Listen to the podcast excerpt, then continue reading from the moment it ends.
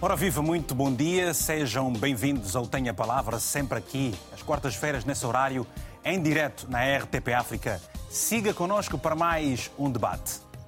Está confirmado, o terror continua em Cabo Delgado e há registro de pessoas raptadas e mortas, casas, igrejas e mesquitas destruídas no norte de Moçambique. Um assunto que, por várias vezes, foi já abordado aqui no Tenha Palavra. O povo das aldeias está com fome e medo, muito medo, e uma insegurança que já não se verificava há algum tempo em Cabo Delgado.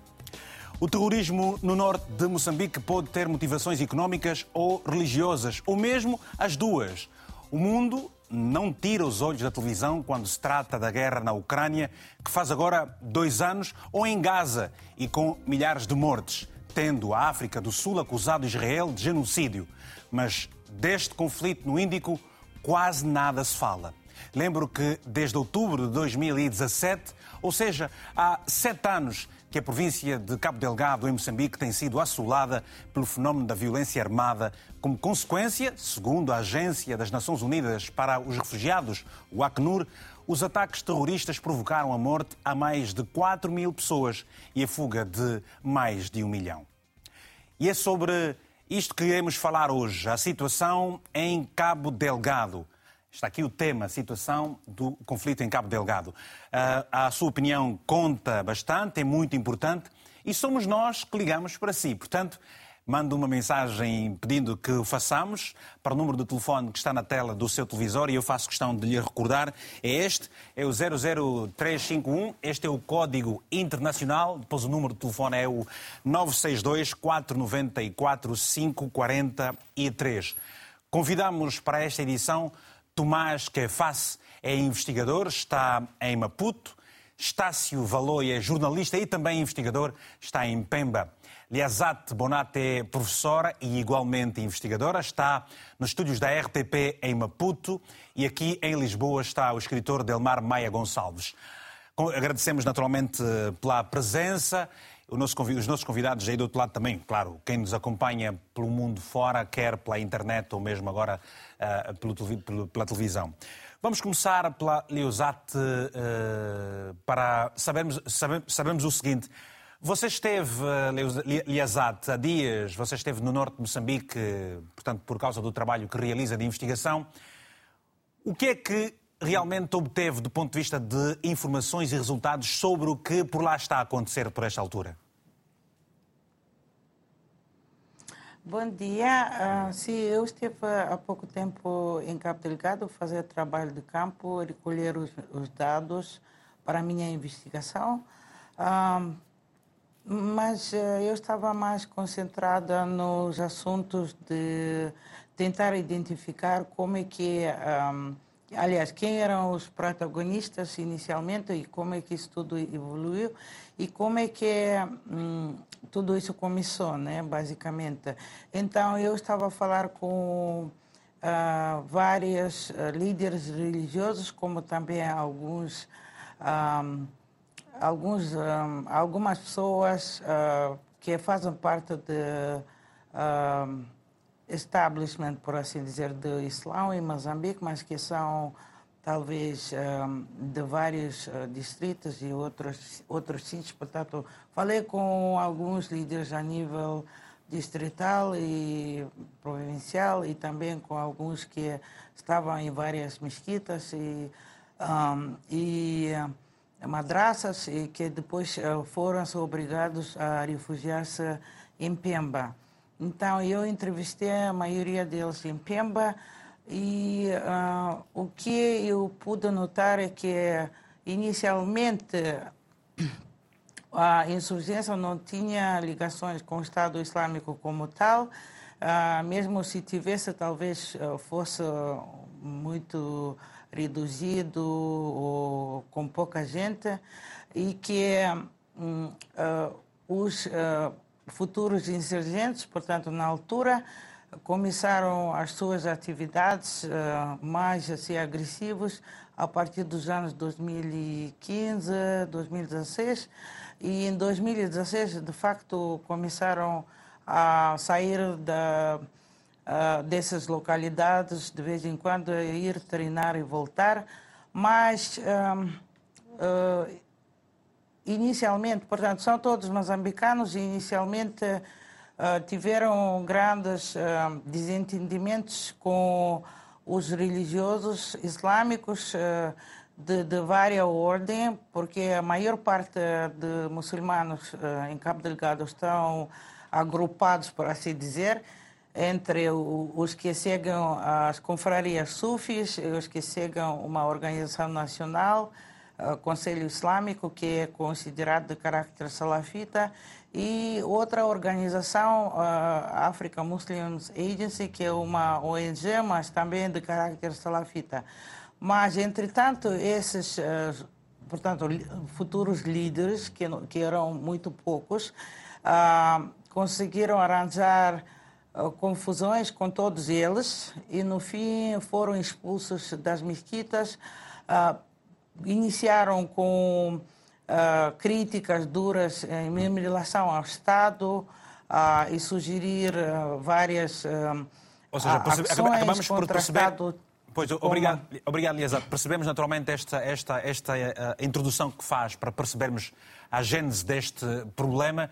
Uh, obrigado. Vamos rapidamente ouvir também o, o Estácio Valoi, que é jornalista e que há muitos anos tem estado a acompanhar toda esta realidade. Aliás, está mesmo no norte de Moçambique. Estácio, uh, quais são as últimas informações que pode, com os nossos telespectadores, partilhar, partilhar connosco para, para percebermos a realidade no momento? não é um assunto que falamos pela primeira, segunda, terceira ou quarta vez aqui neste programa, mas a cada vez que tocamos nele tem dados novos. O que é que pode connosco partilhar? Muito boa tarde. Boa tarde, ah, já em Moçambique. Telespectador. Ah, de facto, a situação vai se agudizando em termos de ataques. Uhum. Isto desde meados de dezembro, ou digamos, fim de dezembro do ano passado até esta fase. Uhum. Uh, neste momento, uh, houve sinais da descida dos insurgentes até Chiú, que é a ligação isto do Luio e a província de Nampula, uhum. onde tivemos um ataque.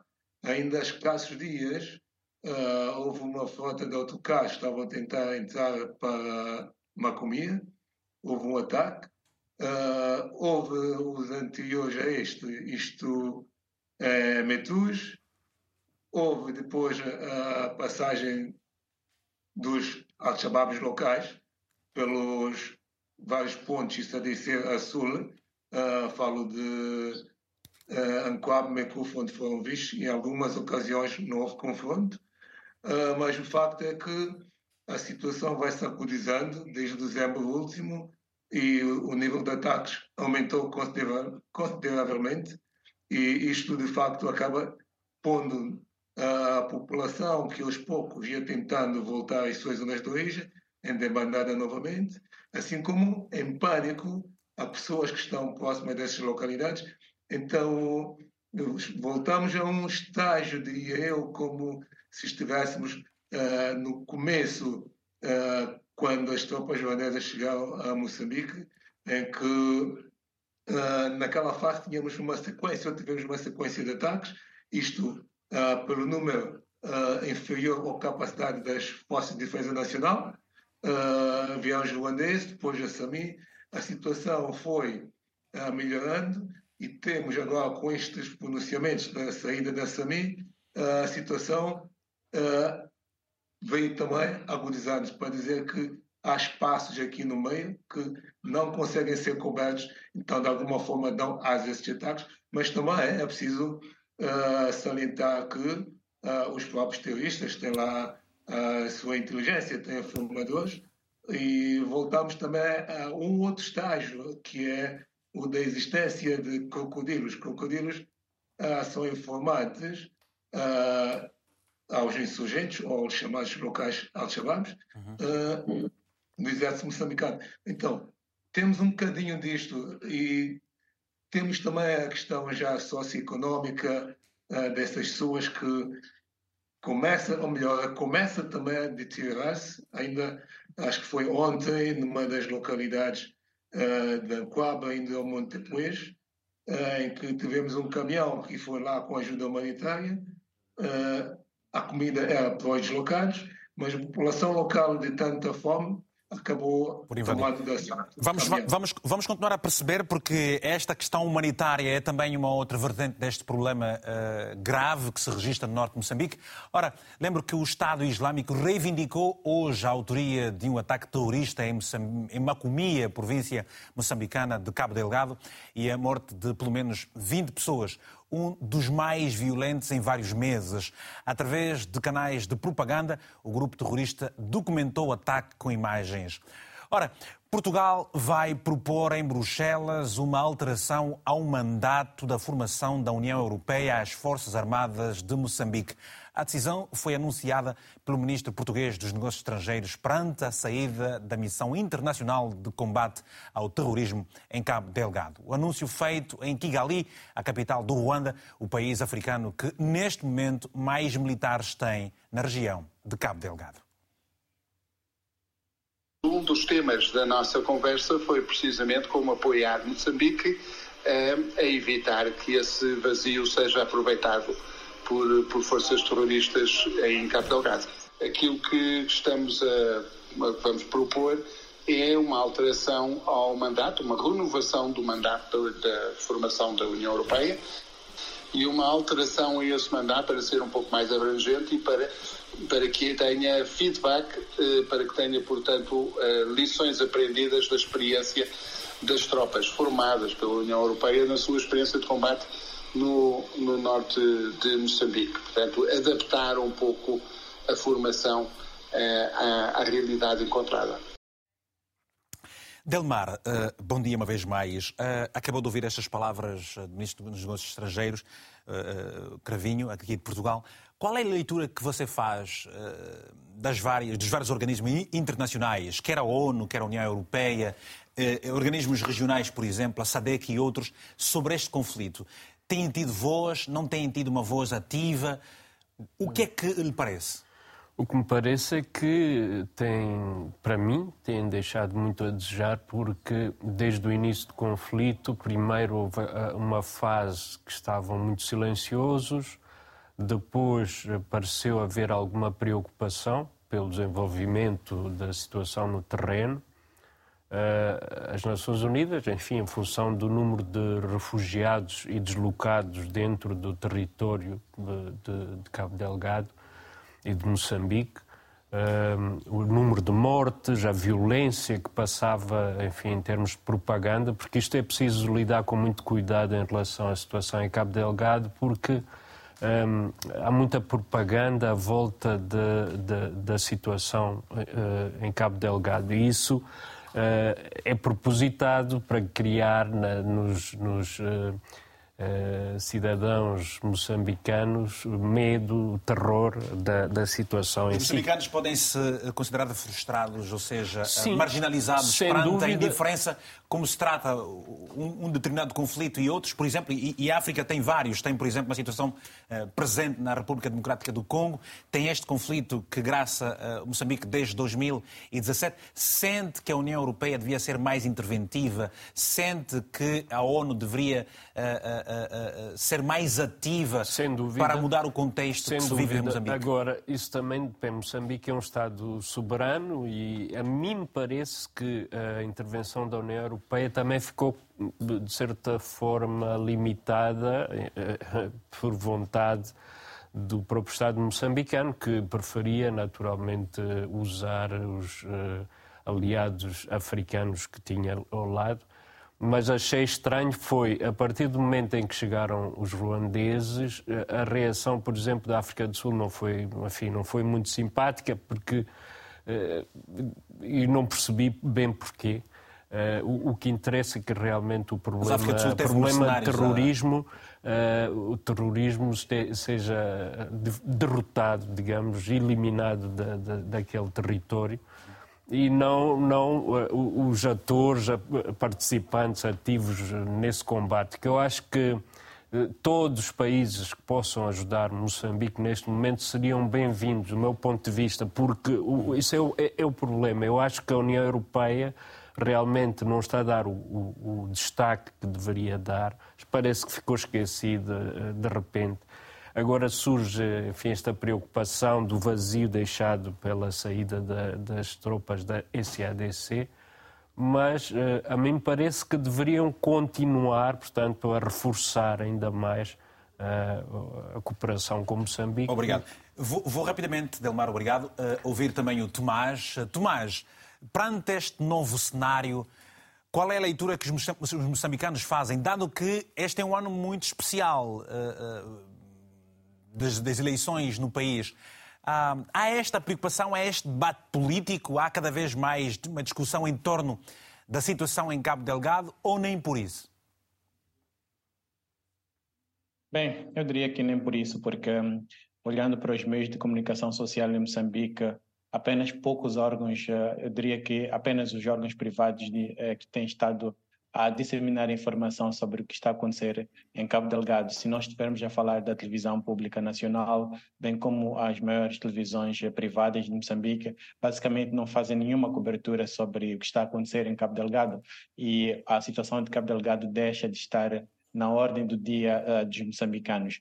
Um, há poucos dias uh, houve essa informação de que cerca de 25 tropas uh, ou soldados moçambicanos foram mortos numa aldeia costeira de Macomia, no norte de Cabo Delgado.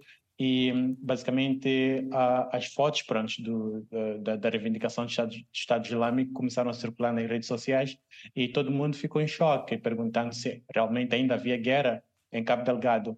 E o choque vem ainda mais porque o governo moçambicano tem uma tendência de, uh, uh, de menosprezar o impacto e a dimensão do conflito, uh, alegando que está tudo sob controle. Ainda no ano passado, as autoridades moçambicanas alegaram que os terroristas não controlam nenhuma base, tinham sido destruídas, nesse caso, haviam sido mortos vários elementos integrantes da liderança do, do Estado Islâmico em Moçambique, inclusive Tomás, o Ibn Omar, que era o líder Tomás, eu lhe pergunto, sim, por que sim. razão é que o governo moçambicano tem, tem, tem, tido esta postura, se assim podemos dizer, lembrando que uh, Moçambique, como dizem os especialistas da área de Cabo Delgado, terá inclusive demorado muito a solicitar o apoio internacional quando a situação já estava bastante complexa e sem uh, capacidade interna para dar uma solução. Ora, eu lhe pergunto por que razão é que o governo tem então essa postura de desvalorizar, por um lado, se bem, se bem entendi na, na, nas palavras que há pouco tempo uh, esteve a deixar ficar aqui, e por que razão é que não se discute mais essa questão, por exemplo, nos órgãos públicos e outros mais, que é uma questão presente. Que é uma questão presente. Sim, o, o, o, governo moçambicano tem essa tendência de não querer demonstrar aquilo que são as suas fragilidades. Um, a situação do, de Cabo Delgado mostra, primeiro, a fragilidade militar uh, moçambicana. Os moçambicanos, por cerca de quatro anos, até 2021, até a chegada das forças internacionais, estavam a enfrentar muitas dificuldades para dar conta uh, da insurgência no norte de Moçambique. Mas todos nós sabemos que a incapacidade do governo moçambicano não se limita apenas na componente militar. Uh, todos nós sabemos que existem fatores religiosos, sociais, econômicos que, de certa maneira, uh, criaram todo este cenário para que a insurgência em Cabo Delgado florescesse. Então, abordar sobre as questões econômicas, sociais, culturais, religiosas que, que, que estiveram por detrás da, da, da, insurgência em Cabo Delgado, novamente seria mostrar aquilo que é a fragilidade do, uh, do Estado moçambicano em resolver uh, as questões sociais, tanto que hoje em dia o governo moçambicano continua a negar a, a, a, a, insurgência como sendo um produto local, dizendo que Moçambique está sendo vítima de uma agressão do terrorismo internacional. Isto é, Moçambique continua a recusar que existem fatores internos que propiciaram essa guerra. Então, essa tendência de negativista do governo moçambicano faz com que o, o governo moçambicano uh, uh, impeça os mídias de comunicação social em fazer uma cobertura mais incisiva do conflito.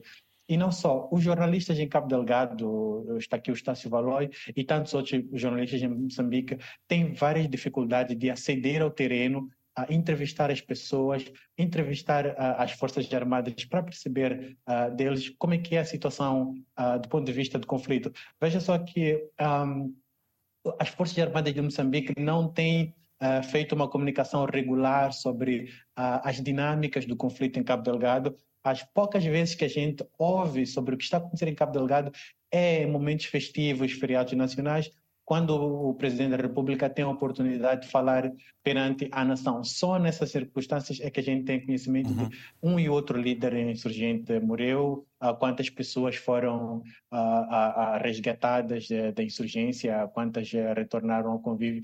Então, a comunicação tem, tem falhado de forma, de forma gritante em Moçambique e, e eu culpo mais o governo moçambicano pela falta de debate ao nível nacional sobre o que está acontecendo em Cabo Delgado, como tanto aqui em Moçambique como fora do país. Uhum. eu queria comentar também um já, sobre já voltamos. a questão do... A declaração, voltamos a estas declarações uh, do ministro Cravinho dentro de alguns instantes, que é o que você uh, uh, deseja comentar. Claramente o fará, lembrando que o tema Cabo Delgado, em comparação com todos os outros em vários países, é um tema que nós aqui na RTP África, particularmente aqui no Tem a Palavra, costumamos abordar variadíssimas vezes e, como há pouco tempo ficou claro mesmo que parece que a situação tem estado a agudizar-se a cada vez mais. Isaac António é, está em Moçambique, mais propriamente em Niassa. Isaac, muito boa tarde aí para vocês. O que é que, eh, que informação é que nos traz? Qual é o seu comentário relativamente à situação em Cabo Delgado?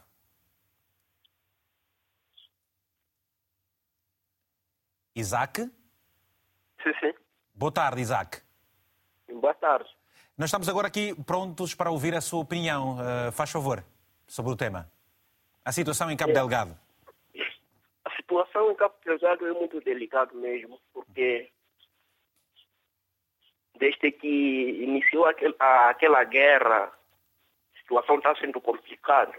Uhum. Então, normalmente, a população dali, mesmo no, assim como no norte em geral,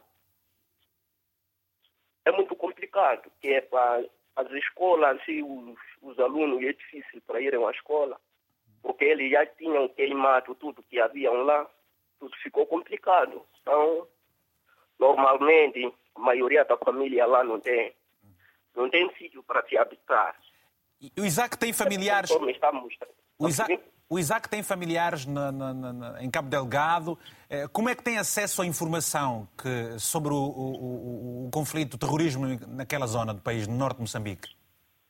Sim, sim. Eu tinha família lá, mas felizmente eles acabaram mudando para cá, em, em Niassa, aqui na, na, capital de Lixinga, por causa da mesma situação daquela.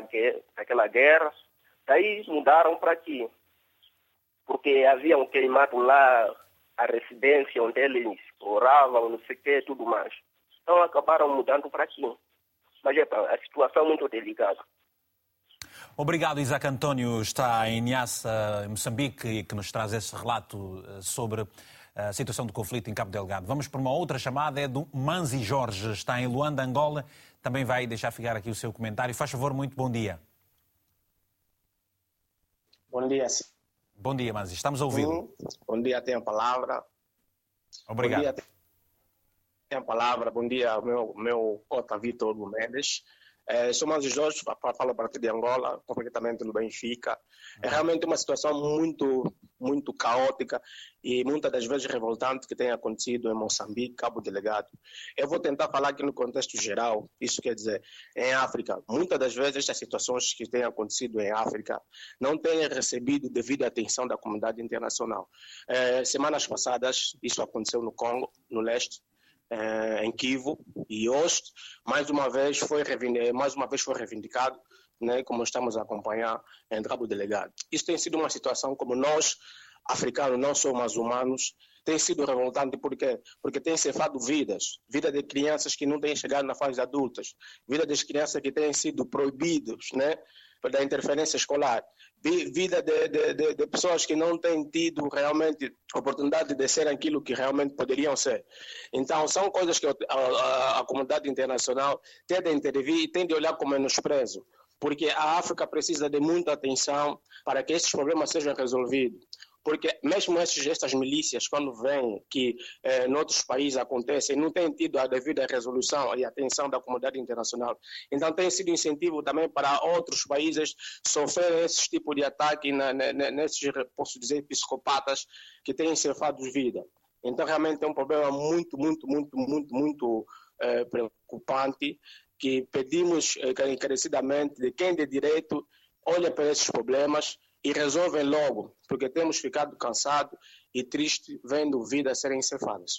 Obrigado, Jorge, pelo seu telefonema. Vamos agora a uma mensagem, lembrando que se uh, desejar também falar como esteve a falar o Jorge e o Isaac, é só enviar uma mensagem a pedir que liguemos. Por favor, estou neste número de telefone, encontro-me em França, encontro-me uh, em Kinshasa ou Zâmbia, onde for, onde estiver, não importa que a, a, nós vamos ligar para si e vai claramente também falar. Portanto, não se preocupe que não vai gastar uh, saldo do seu telefone.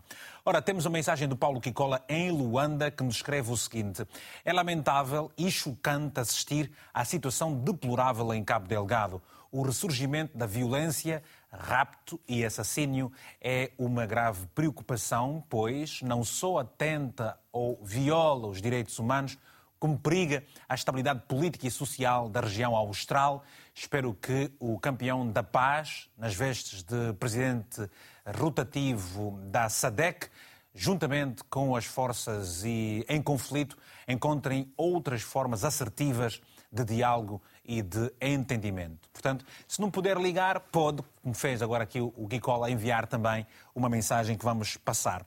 Uh, vamos agora ouvir a Leozat sobre um, isto que esteve a dizer aqui o nosso telespectador. Liazat, uh, uh, uh, relativamente a, a, a, e analisando a questão do, do, no prisma do jihadismo transacional, eu estive a ler os artigos que escreve, é uma ideologia, um partido político. qual é a via para se acabar com a situação em Cabo Delgado, do seu ponto de vista? Bom, o jihadismo trans, transnacional é um, um movimento político. É, ela articula a religião, mas para fins políticos. Portanto, um, é, é, do século XX, XXI. Uh, é um, um fenômeno novo, né? Mas um, ela somente consegue penetrar-se e, e, e, dar algum, algum, alguma influência nos sítios onde haja fragilidades, onde é possível instalar-se ou influenciar, né? E neste caso, e no caso do Cabo Delgado, inicialmente as pessoas que estavam à frente desses, porque no início eram mais, eh, digamos assim, conflitos né, entre muçulmanos, uh, mas um, eles procuraram por Estado Islâmico depois eh, de dois anos de, desde o início da insurgência. Não, é que eles não tivessem as visões né, jihadistas antes, mas eh, ainda não estavam mesmo enquadrados nesse, nesse uh, network, né, rede global. Então, uh, eu acho que uh, houve dois problemas muito graves logo no início, é, que é quando foram mandados uh, os soldados né, para, e segurança para tratar desses assuntos. Uh, muitos, uh, muitos abusos aconteceram nessa altura. Por exemplo, a maior parte dos seguidores, pela que eu percebi através das entrevistas nessas comunidades, uh, foram escolhidos entre menores. Então, a maior parte, a vasta maioria das pessoas que seguiram inicialmente e foram fazer esses treinos eram menores.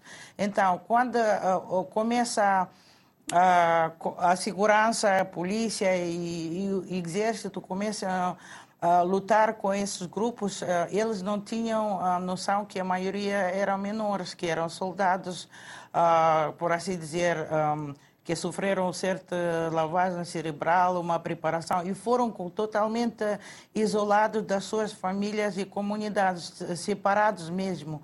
Então, essa é uma questão que agudizou muito, né, porque muitos jovens depois desapareceram, foram mortos, etc. Segundo, também a segurança e polícia, esses órgãos, eles não entendiam que uh, entre muçulmanos, aquilo que era aquele nosso establishment normal, né, que são sufis e salafis antigos que sempre existiam, esses não tinham nada a ver e alguns desses também foram levados e mortos, né?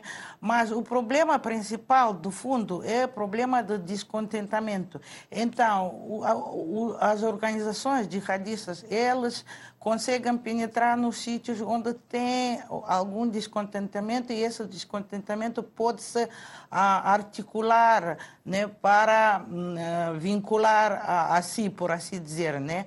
Nós não sabemos até que ponto, de facto, o Estado Islâmico influencia ou tem poder, porque de acordo com propaganda deles, nós estamos a ver que eles estão a receber regularmente uh, fotografias e relatos e também alguns vídeos que eles uh, sempre postam.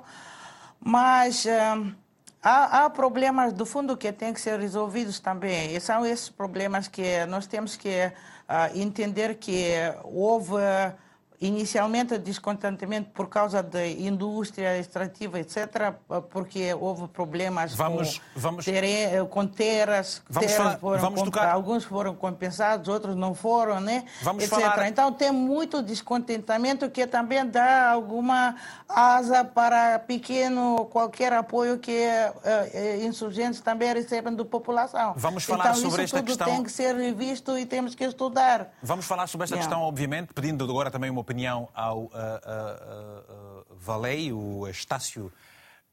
Como é, que, como é que nós podemos entender, passados esses sete anos praticamente, desde que o conflito tomou as proporções que tomou, com esta violência e o terror que foram sendo causado nas, nas várias localidades aí na região de Cabo Delgado, como é que nós podemos entender?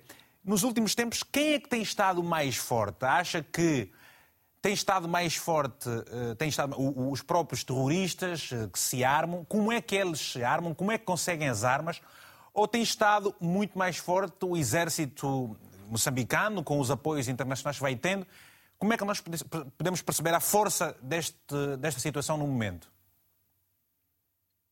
Eu penso que, de alguma forma, uh, o exército moçambicano, a SADEC e o Ruanda uh, estiveram confortáveis uh, e puderam ganhar espaço uh, desde a tomada de Macomia, mas parece-me que no meio disto acabaram, digamos, relaxando uh, e deram mais espaço aos próprios terroristas. E também este pronunciamento, este anúncio da retirada da SAMI, quando, como dizia, quando existe esse vazio, também acabou dando espaço a esta sequência de ataques.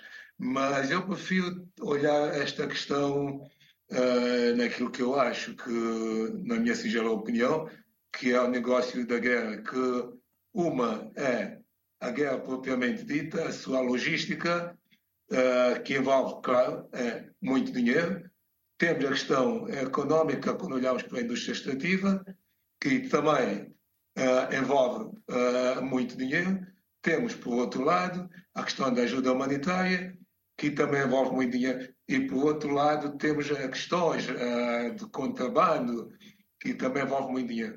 Uh, uma das questões, eu lembro de uma investigação que fizemos, muito antes do ataque à zona de mineração, isto de Namanhumbi, as minas da, da Jamrock e quase que Jamfield, nas zonas por onde os terroristas foram passando, eu falo de Macomia, uh, Mocojo, dentro de Macomia, essas zonas todas, são zonas, segundo o cadastro mineiro, muitíssimo ricas em termos de recursos minerais.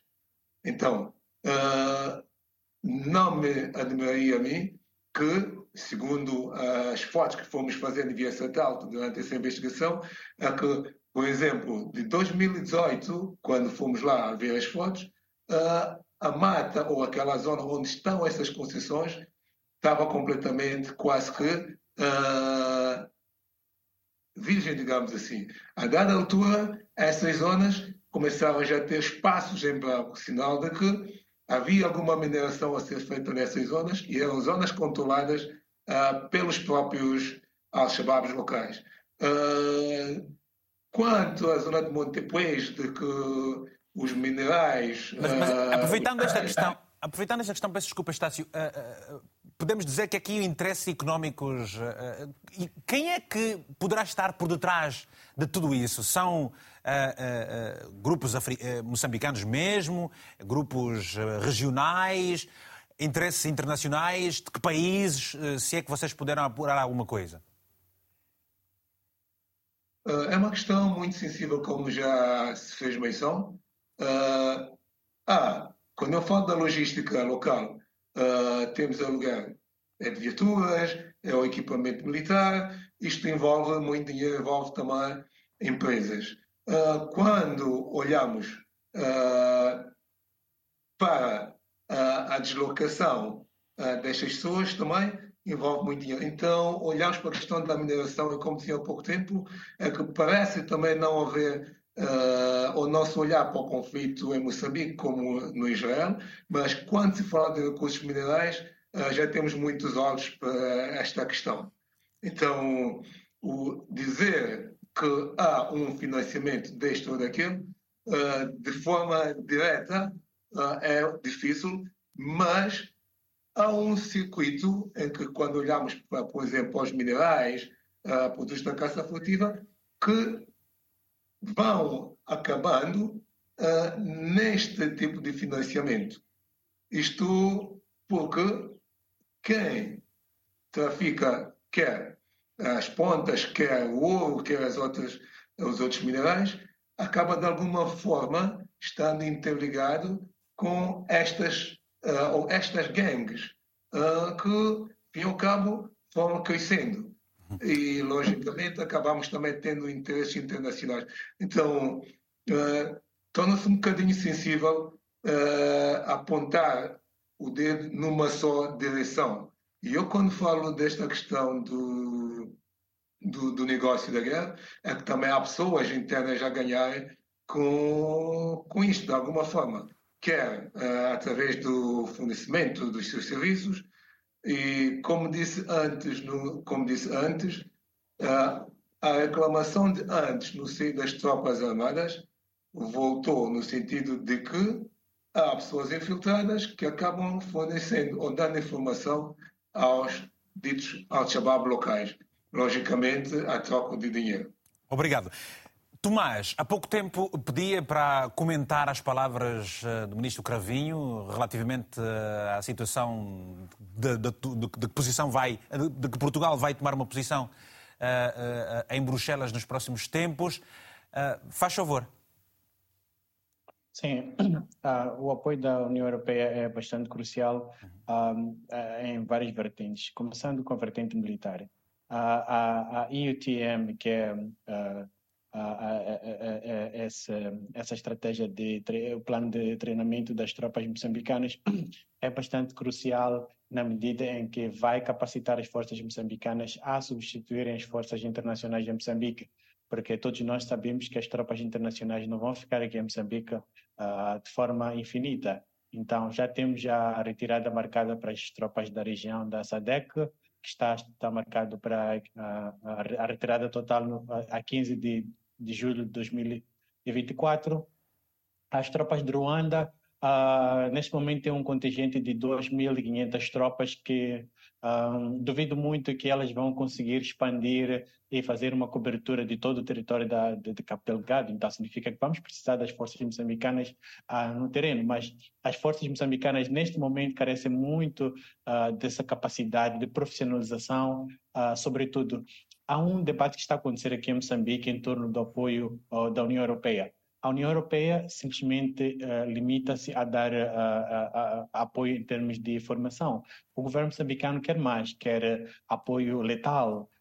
no entanto, há um condicionalismo que tem a ver com o respeito dos direitos humanos por parte das tropas moçambicanas Até o momento, existem várias alegações uh, contra as forças moçambicanas de estarem perpetrar um, a, a, a, assassinatos sumários a civis em, em Mucojo, em Pangani, por aí em diante. Então, esses aspectos de, de, violação dos direitos humanos penso que vai ser a chave no sentido do apoio ou não uh, do equipamento letal por parte da União Europeia. Então, não é só a União Europeia simplesmente providenciar o, o apoio letal, é preciso que Moçambique também uh, contribua no, no sentido de, de, melhorar a profissionalização das, uh, das suas tropas. só para dar um aspecto interessante é que há algumas alegações, ainda não está confirmado, uh, que parte das tropas que uh, apareceram em Mocojo, parte das 20, dos 25 militares moçambicanos que morreram, alguns deles faziam parte da, uh, da força de direção rápida que, que, que são formadas dentro do, do, desse pacote do treinamento da União Europeia. Então, isto significa que embora esse, esse, essa formação da União Europeia já esteja a decorrer em Moçambique já há algum tempo, uhum. ainda há necessidade de, de, de, de até prolongar... Porque, Tomás, até porque há um estudo da Universidade de Rovuma que diz que não há capacidade das forças de defesa e segurança moçambicanas para esse combate. Uh, uh, sente que, por exemplo, outras organizações internacionais deviam intervir mais? Nós sabemos que estiveram por vários momentos vários uh, mercenários uh, sul-africanos. A África do Sul terá reforçado a sua capacidade diplomática uh, em Moçambique. Sente que é urgente que se olhe para essa situação com outros olhos e que Moçambique possa receber mais ajuda para virar este quadro? Uh, sim, uh, eu vou responder essa questão de duas maneiras. Sim, há necessidade de, de maior apoio às forças moçambicanas para darem uma melhor resposta à questão da insurgência em Cabo Delgado. Primeiro é a formação que já está a decorrer, não só está a União Europeia, como está os Estados Unidos da América, e tenho conhecimento que a China também está a providenciar algum treinamento às forças moçambicanas para enfrentar. Nós temos a SAMIM, temos o Ruanda, uh, mas todas essas forças ainda não são suficientes, então existe uma maior intervenção, principalmente da própria União, União Africana em Moçambique, e de vários outros países da região que não estão, não estão com tropas em, Cabo Delgado. Só que é, há uma ressalva com relação a tudo isso. Nós já estamos há sete anos a tentar responder à questão da, da insurgência em Cabo Delgado, olhando simplesmente para a questão militar. um dos fatores que continua a, a, a, a a, permitir com que vários jovens acabam uh, por uh, juntar-se a esses grupos insurgentes é por conta da situação de vulnerabilidade, da pobreza, da marginalização, da falta de educação, de emprego, em suma, dos meios de vida. Então, enquanto que a gente não responde a mesma proporção ao ponto de vista da resposta militar, não responde com a mesma proporção nas questões econômicas e sociais, então esse conflito vai levar mais tempo porque os insurgentes também têm a sua capacidade de recrutar, tem a sua capacidade de mobilizar uh, mais pessoas que, para, para que façam parte das suas fileiras. Obrigado. Vamos atender algumas chamadas. Temos a primeira do Luís Rocha, está em São Miguel, Cabo Verde. Luís, muito bom dia. Tenha a palavra, se faz favor. É uma hora a menos de Portugal. Sim, sim. Faz favor. Bom dia, bom dia. Bom dia. Bom dia. Olha, a minha, a minha opinião é, é sobre a situação de Cabo Delgado. Cabo Delgado é uma situação que toda a gente já conhece.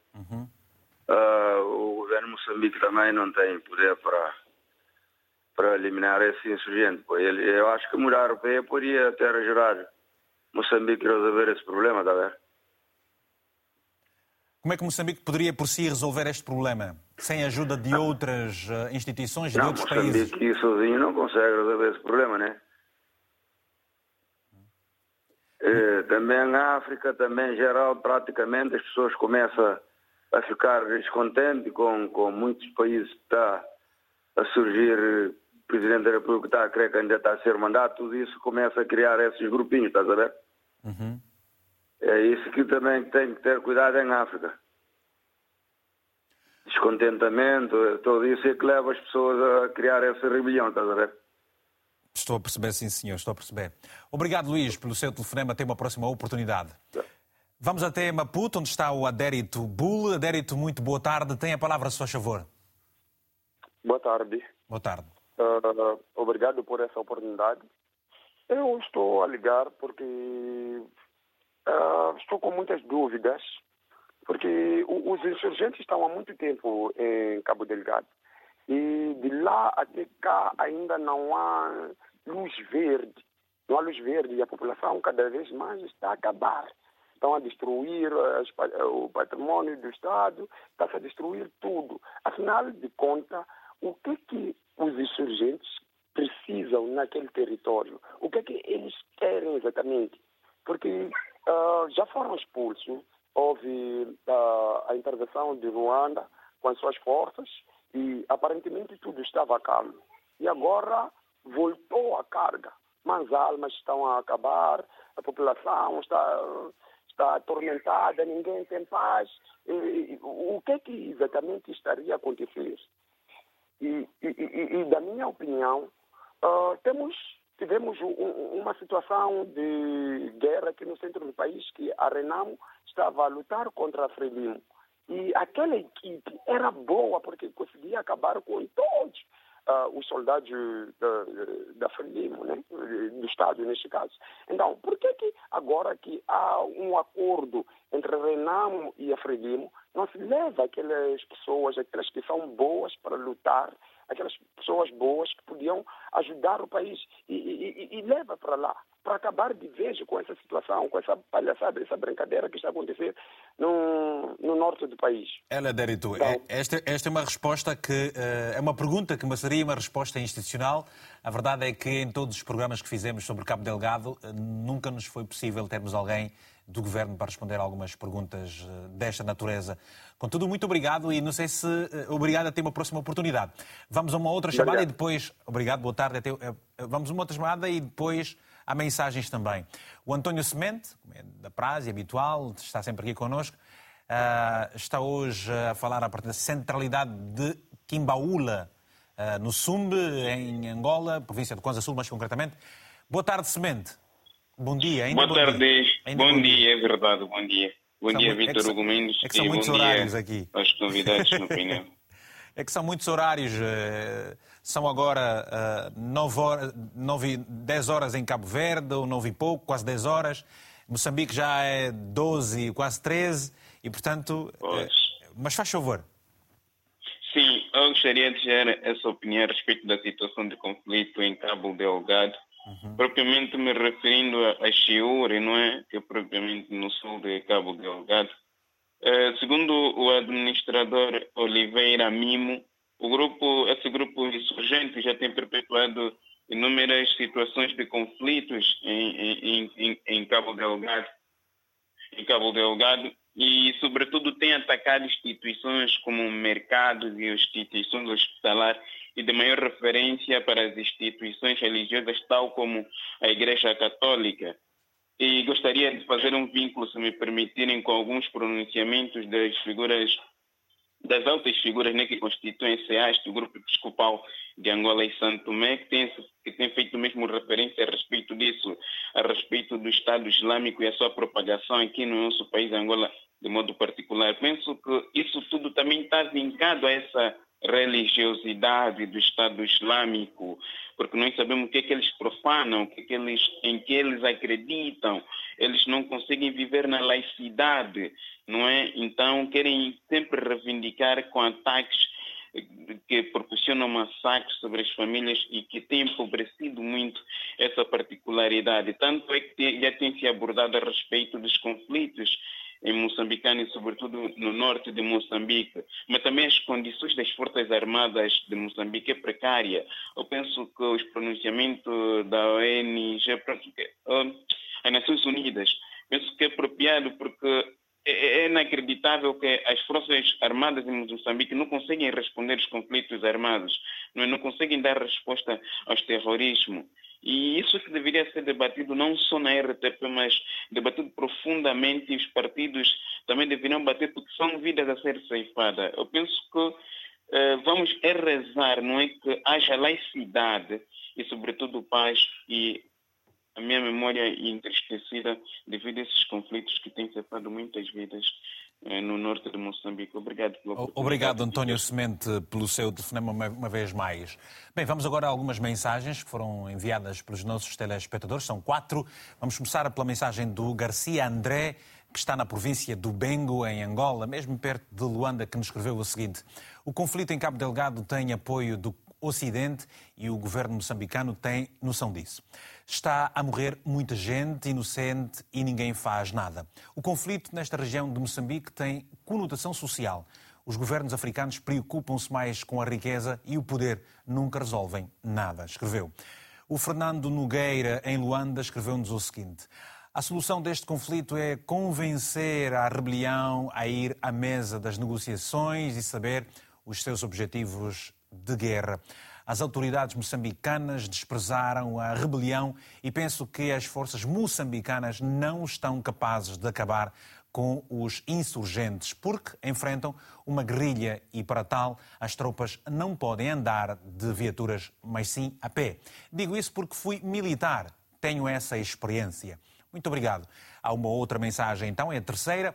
Esta é do Armando, que nos escreve mesmo de Maputo, em Moçambique. O seguinte: é vergonhoso o que está acontecendo no país, principalmente em Cabo Delgado. Isso advém de um recrutamento de jovens que sofrem ou têm uma passagem de reestruturação mental negativa que buscam alocar-se nessa região do país que tem vários recursos minerais. Esse conflito é político. Há uma mensagem, é anónima e, aliás, você se entender conversar connosco e que queira apresentar-se no anonimato também, não há problema. O que nós queremos é que realmente possa participar dando a sua opinião. Esta mensagem anónima que vem de Moçambique escreveu, eh, diz o seguinte: Estou em Pemba, na província de Cabo Delgado. O que a gente vive é frustrante. A cada dia que passa, recebemos familiares refugiados. Essa semana, os insurgentes cobraram valores e apoderaram-se de telemóveis dos passageiros na via de Moeda. Moeda é uma região. Eles mandam parar carros para levar os bens e, segundo eles, por enquanto, ainda não receberam ordem para matar. Esta é a mensagem. Para uh, matar. Uh... Vamos agora ao Delmar, mas eu gostava de dizer assim, relativamente a esta questão dos refugiados e de tudo a acontecer, o número de deslocados em Moçambique cresceu uh, 3 mil por cento nos últimos uh, dois, dois, dois, anos e meio. Portanto, é esta realidade. Uh, Delmar, a, a, a situação da grande diferença destas assimetrias regionais. O, nor, o norte de Moçambique é um, uma região bastante rica, como ouvimos aqui da parte do Tomás, os jovens estão sem perspectiva e com, e, e com isso alvos fáceis. Por que razão é que não se desenvolve, não se desenvolveu aquela, aquela região, como está a acontecer, por exemplo, mais a sul, onde está, por exemplo, o próprio Maputo? Sim, mas isso é, é, é histórico, não é? De, desde 1975 que a região norte era, hum, portanto, não preterida? Era, era preterida e de alguma forma essa assimetria, essa assimetria foi-se prolongando no tempo e as consequências estão aí e há esse risco também de não só uh, os terroristas atuarem em Cabo Delgado, mas há uma preocupação muito grande que isso se alastre para o resto do território moçambicano, sobretudo a província de Nampula ao lado, Mas a Zambésia, eu, eu, eu gostava de acrescentar, acrescentar, aqui o seguinte, Sim. não há esta probabilidade deste, eh, eh, deste conflito securitário, essa situação securitária de Moçambique alastrar-se não apenas para regiões internas, mas para algumas, alguns países limítrofes, quiçá para a região da SADEC também? Bem, é, eu, eu ainda há bocadinho ouvi a, a senhora Aliusata, que falava de, enfim, de, de, como surgiu eh, este grupo terrorista, mas eu, eu gostava de lembrar que começou no Quênia com havia uma ligação, no Quênia e na Tanzânia, uh, havia uma ligação entre os comerciantes que iam, uh, iam se encontrando na fronteira, sobretudo da Tanzânia, uhum. e é bom recordar que foi morto no Quênia um, um líder religioso sectário também, e que uh, depois na Tanzânia, portanto em Tanga, uh, tinham sido desmantelada uma base de, de guerrilheiros também, de, de, terroristas, que depois alguns acabaram por fugir também. Uns uh, para Kibit, que depois também foram expulsos, onde tinham um campo de treinos, e os tanzanianos conseguiram expulsá-los. Muitos deles foram parar a Moçambique. Portanto, há... Reagruparam-se? Reagruparam-se e, e, em território moçambicano... Explorar a vulnerabilidade juvenil por falta de, Sem condições dúvida. de vida e Moçambique, cidadãos? sobretudo Cabo Delgado, tem uma população jovem muito grande, uma percentagem elevadíssima de jovens que não têm educação. Há mesmo estudos que falam em 65% que não possuem nenhum nível de escolarização. 65%. É muito. E 62% não sabe ler nem escrever. É. E mais de 50% da população sem instrução académica, ainda na faixa etária, entre os 5 e os 24 anos. Isto e depois sem perspectivas não é, de, desenvolvimento, de, de, de atividades eh, que possam promover o seu bem-estar, possam estar com uma vida normal, não é? que nunca tiveram essa vida normalizada. Mas, mas pergunta bem, será que alguma vez o governo moçambicano se predispôs a dialogar com estes grupos?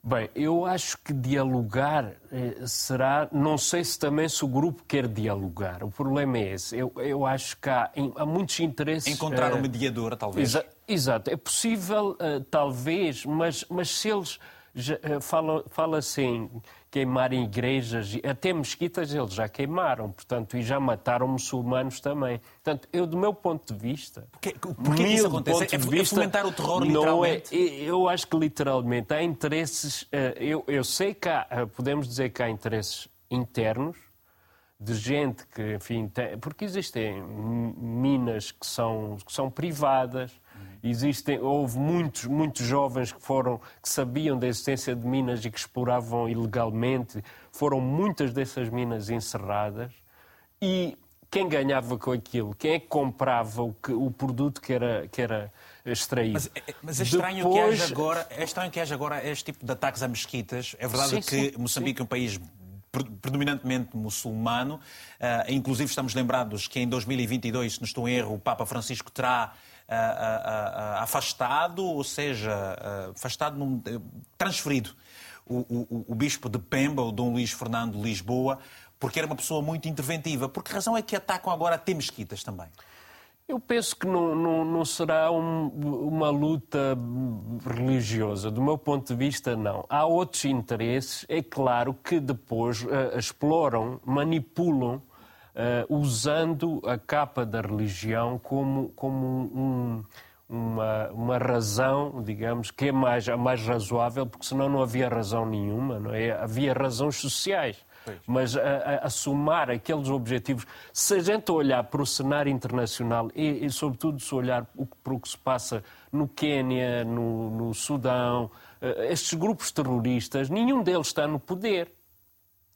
Portanto, de forma alguma, eles têm o objetivo realmente de ter um projeto político para, para ocupar em Cabo Delgado e governar em Cabo Delgado. Não acredito nisso. Acredito é que possa haver interesses internacionais, de, de, enfim, que eu não posso estar aqui a falar em países, mas o que é estranho Fala-se muito da União Europeia, alguns acusam a União Europeia, mas ninguém fala dos países árabes que uh, estão, muitos deles, são financiadores ocultos de, desses grupos terroristas, porque, no fundo, uh, uh, o Islão, uh, de alguma forma, ganha com isso, não é? Quer dizer, não, não, não, não será com o objetivo de governarem, mas, sobretudo, difusão da religião muçulmana, sem, sem ser uma coisa, um objetivo prioritário, porque depois já, como é que começou a crescer o terrorismo se em 2012 surgiu, uh, se não estou em erro, foi o primeiro ataque.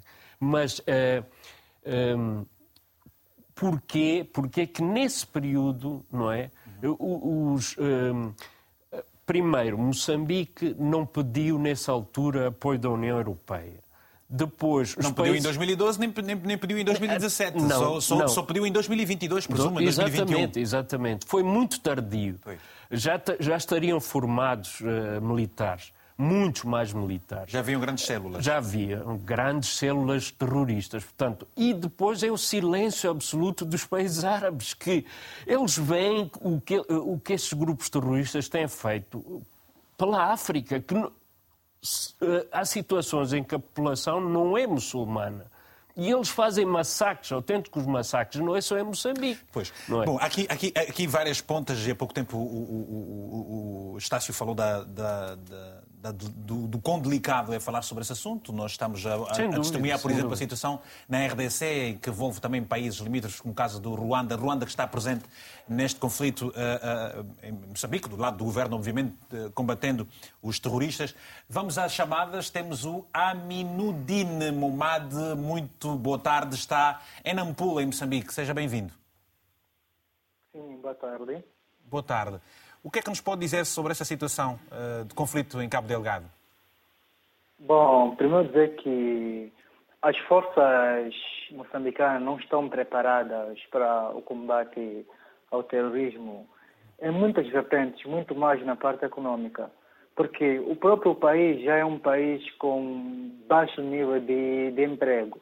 Não há emprego para o moçambicano.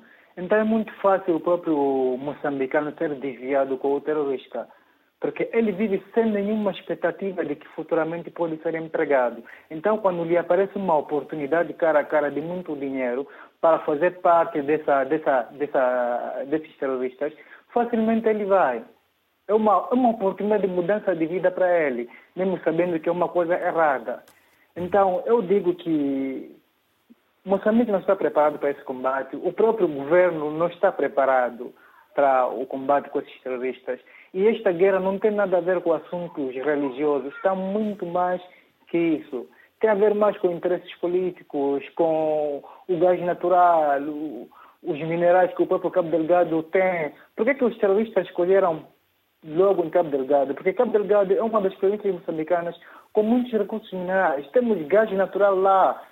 Por isso eles estão lá. Então nós, moçambicanos, que vivemos perto disso, só sofremos consequências disso. Culpamos sim ao governo, porque o próprio governo não nos dá emprego, não nos dá garantia de vida, não nos dá nenhuma expectativa futura de que nossa vida pode mudar. Então, quando esses terroristas batem à porta do moçambicano, mostra essa, essa oportunidade, aqueles que são fracos, analfabetos e muito mais, facilmente vão.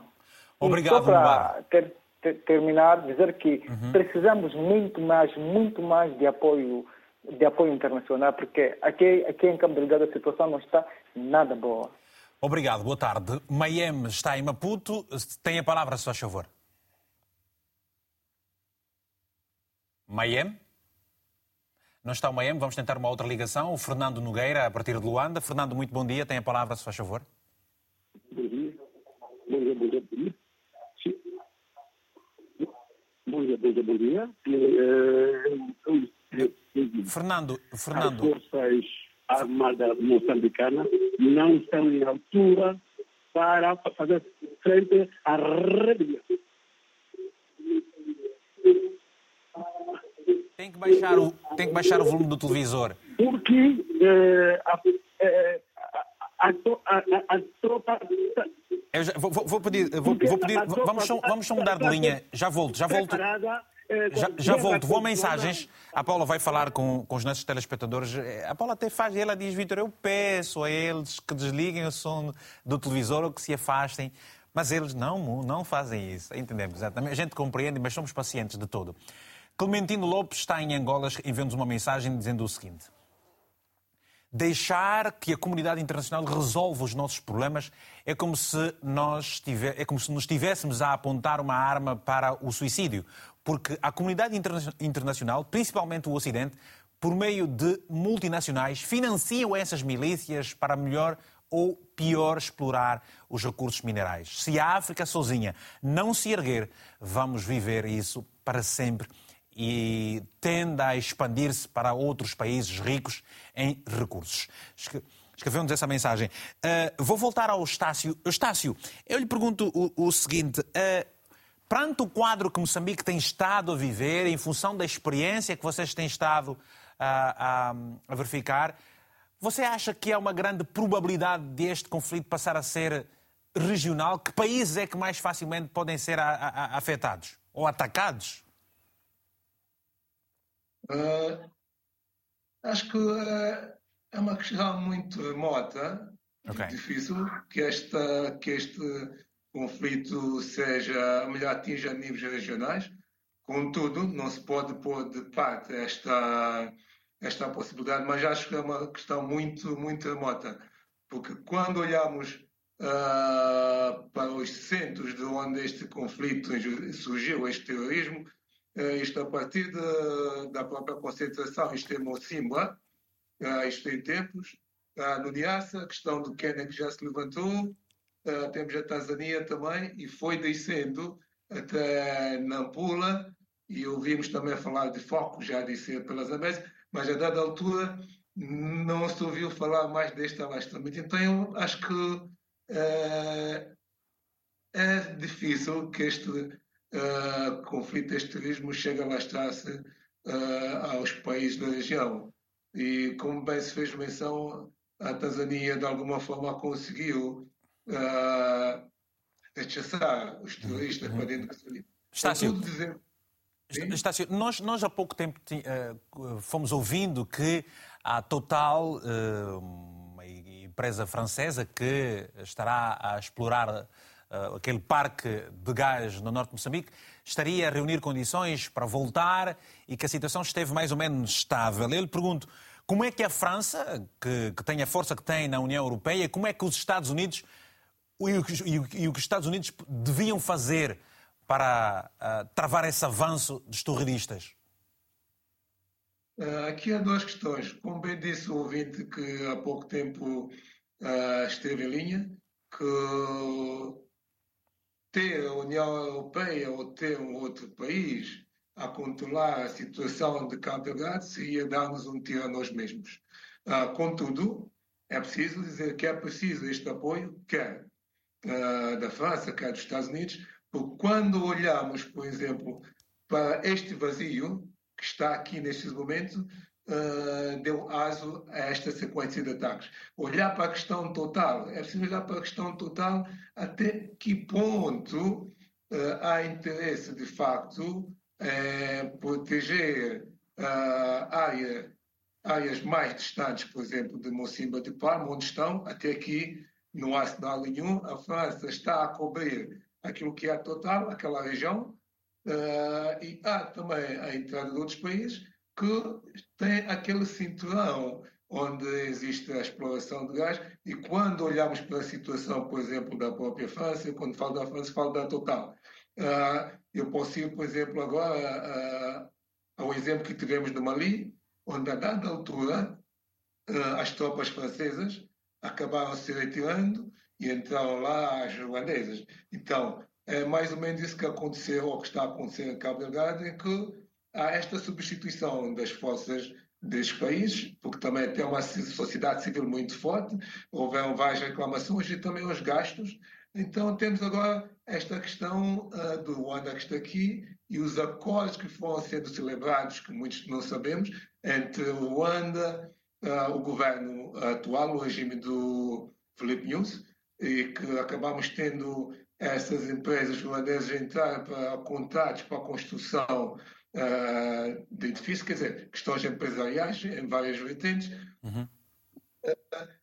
então é preciso ver até que ponto uh, há de facto interesse é, alastrar esta proteção para os outros lados, como bem se mencionou, não há capacidade em termos de elementos do Ruanda neste momento para poder cobrir aquilo que é Cabo Delgado que é baixo. Vamos falar, vamos falar desta questão dos conflitos de interesse dentro de mais alguns instantes. Estamos mesmo a terminar, estamos a 12 minutos do final do programa. O Lázaro Marcos está na cidade da Beira, em Moçambique. Lázaro, muito boa tarde. Tem a palavra, se faz favor. Que opinião é que tem? Oh, boa tarde ao programa Tenha a Palavra, boa tarde a todos os telespectadores. Olha, eh, a situação de Cabo Delgado está se tornando muito deplorante. Eu acho que eh, a África precisa tomar novas, novas, novas técnicas, uma estratégia africana, porque eu acho que os problemas da África não podem ser simplesmente ser solucionados com a Europa e a América mas a África em si, a União Africana deveria ter um, um, um, instrumento, um papel importante para poder lutar com o terrorismo em todos os países africanos. Porque fomos a ver, por exemplo, a, a África atualmente conta com maior conflitos nos seus países, seja conflitos étnicos, sejam conflitos como esses que nós verificamos em Cabo Delgado. Então, se os governos africanos, líderes africanos, não se juntarem eh, através da União Africana e criarem uma estratégia forte para poder combater esse tipo de, de, de situações, eu acho que o terrorismo vai se alastrar e vai ser difícil de estancar. Ora, vejamos, é muita coincidência que o terrorismo em Cabo Delgado tenha começado logo quando se anunciou a exploração do, do, do, do gás pela Total eh, na, na bacia do Rovuma. Isso tudo indica que é uma, é, uma, é uma guerra econômica, é uma guerra econômica porque quer se negar aqui a questão de, eh, de, de Cabo Delgado ser um centro para a exploração dos recursos. Acho que aqui, quando se viu que há gás lá, as atenções todas do, de Moçambique, do, do mundo em geral, viraram para, para, para Cabo Delgado e os que estavam lá, houve uma, uma, uma como se diz, eu sempre digo que a guerra de, de Cabo Delgado há uma influência externa, não é simplesmente uma influência interna. Há quem está por detrás dessa situação para tentar impedir que os negócios corram como devem ser. Porque para terminar, Lázaro, para terminar, estamos com pouco tempo já, por favor. Obrigado, obrigado, obrigado. Uh, eu acho que o governo de Moçambique deverá mobilizar mais, mais, mais recursos humanos, treinar mais os soldados para conseguir eh, combater eh, eh essa, luta, não simplesmente depender do apoio externo. Boa tarde, até uma próxima oportunidade. Muito obrigado. Temos agora uma chamada anónima, é um telefonema de alguém que pediu anonimato, está à vontade, naturalmente, costumamos dizer isso mesmo. Boa tarde, tenha a palavra, se faz favor. Boa tarde. Boa tarde. É, eu falo exatamente da província de Cabo Delgado e certo. sou um dos distritos assolados pelo terrorismo, mais concretamente o distrito de Muidumbi. Uhum.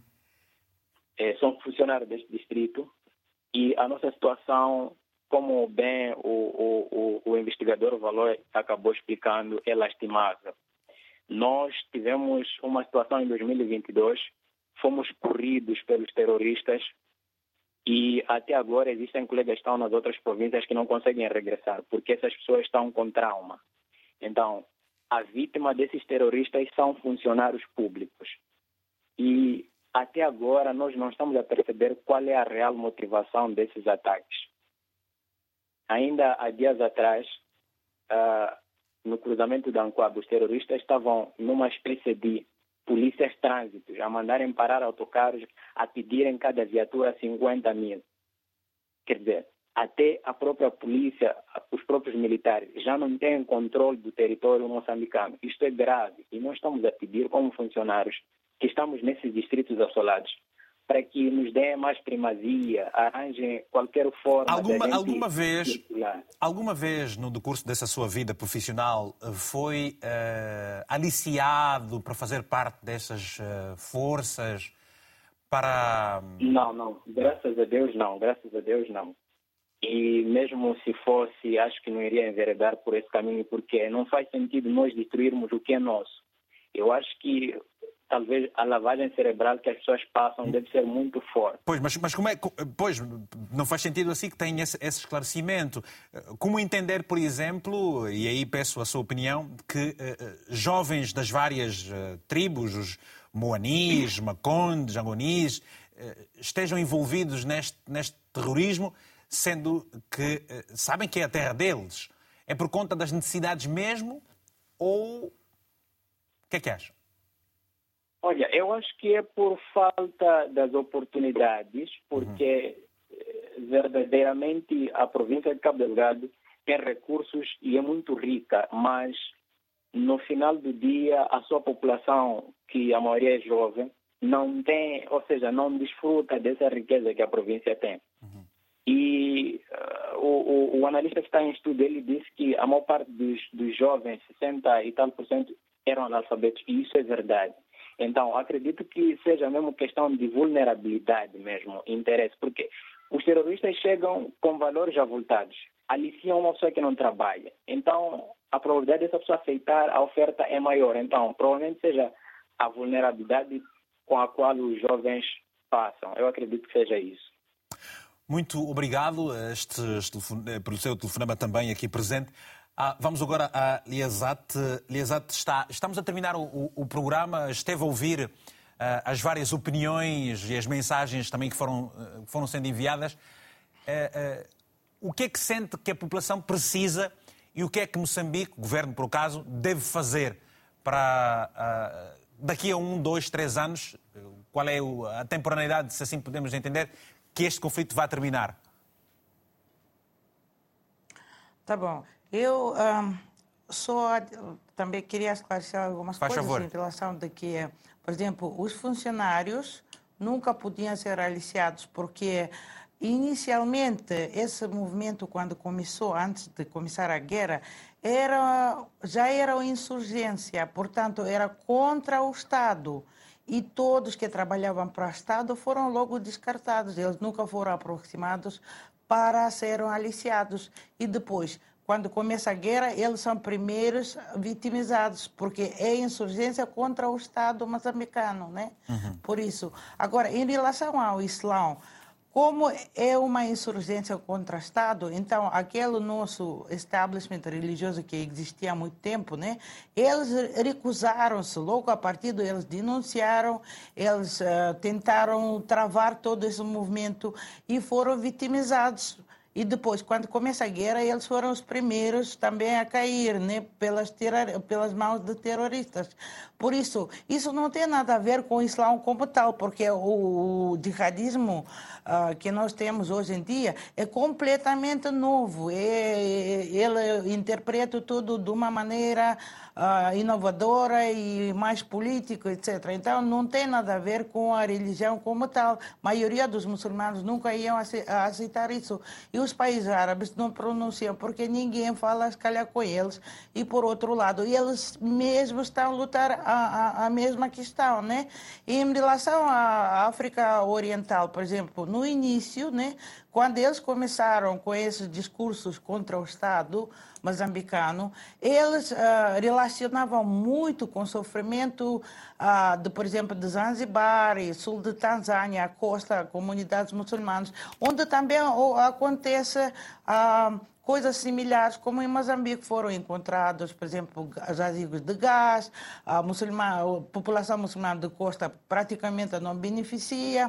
O próprio Abu Drogo, que era uh, inicialmente aquele ideólogo que esses insurgentes apreciavam muito, uh, ele também falava a mesma coisa, que Mombasa não ganha nada. Ele era político e ele tentou entrar uh, ao parlamento queniano, etc., né? para além de ser uh, jihadista mesmo, porque ele tinha uma, uma organização jihadista né? e simpatizava com a Shabab de Somália, era muito perto deles e tinha Al-Hijra, etc. Então, temos que ver a costa toda nessa vertente, que ela tem uma relação uma com outra, e nós não podemos nunca excluir a parte moçambicana do resto da costa do, do leste africano. As pessoas sempre cruzaram as fronteiras, por assim dizer, desde há muito tempo, por séculos. Influências são contínuas até agora, né? Mas, então, como é que pode se resolver? Eu acho que algumas questões têm que ser corrigidas e revistas, né? E, e para começar, o problema de disciplina uh, militar é muito grave, é muito grave, há muitos abusos, né? Uh, e uh, essa é um, uma das questões principais. Outra é em relação a esses novos recursos. Uh, o Stácio falou, aqui falou de mineração de de pedras, etc. Mas eu acho que nós só... podemos até considerar que são várias, várias insurgências que estão a ocorrer em Cabo Delgado e, e nós estamos a ver mais a parte do jihadismo islâmico uhum. que, é, que é mais violenta e mais uh, visível, né? Exato, obrigado. Mas deve haver muitos outros também insurgências pois. que estão a ocorrer. Obrigado. Sim. Vamos ouvir agora também o, o, Tomás. Tomás, estamos a terminar o programa. Eu gostava de, dizer, de saber o seguinte. O Brasil chegou, inclusive, a, a disponibilizar disponibilizar-se para dar apoio a Moçambique para combater o terrorismo, a esta questão uh, do desvio de, de, conflitos de interesse. Gostava que tocasse nesse, nesses aspectos, se faz favor, os conflitos de interesse, os apoios que são necessários e, naturalmente, o estado de espírito das populações. É um minuto e meio para terminarmos. Bem, o, o, o, estado de espírito das, das, populações em Cabo Delgado, eu acredito que é de completa insegurança, uh, não só nos distritos mais afetados ao norte Cabo Delgado, como Macomia, Muidumbe, uh, Mocimba da Praia, mas as populações que agora estão, mesmo na capital Pemba, uh, sentem-se inseguras porque uh, há presença de grupos armados ao sul, ao sul de Pemba. Uh, quanto à questão dos conflitos de interesse, pronto, uh, numa guerra sempre haverão conflitos de interesse, mas o que eu penso que deve valer é essa necessidade de acabar com o conflito. E uma das formas de acabar com o conflito é, é, são múltiplas, conforme a, a, a estava a dizer aqui, a necessidade de profissionalização e disciplina militar, mas também há essa necessidade de olharmos e não marginalizarmos a questão do, do, do, desenvolvimento socioeconômico da província de Cabo Delgado. Mas um dos aspectos que eu também apostaria como uma, um mecanismo de solução é a introdução de diálogos. O diálogo não seria necessariamente entre o governo e os insurgentes, mas diálogos ao nível das comunidades locais em Cabo Delgado para uhum. perceber delas quais são os problemas que afligem aquela província e perceber das comunidades Ficou como é pode chegar a exatamente a, a, uma solução para o conflito. Obrigado, Tomás. Nós, e, e, particularmente ao Tomás tenho mesmo que agradecer fortemente porque sabemos que está com uma situação uh, próxima, familiar e que uh, ainda assim fez esse esforço titânico eh, para estar connosco e fez aqui um contributo, deu aqui um contributo muito especial. Obrigado por, por isso mesmo. E depois aos demais também aqui no estúdio, quer no estúdio da delegação em Moçambique. Um abraço aos nossos convidados pela presença. Ficamos por aqui. Um abraço africanamente fraterno e até para a semana.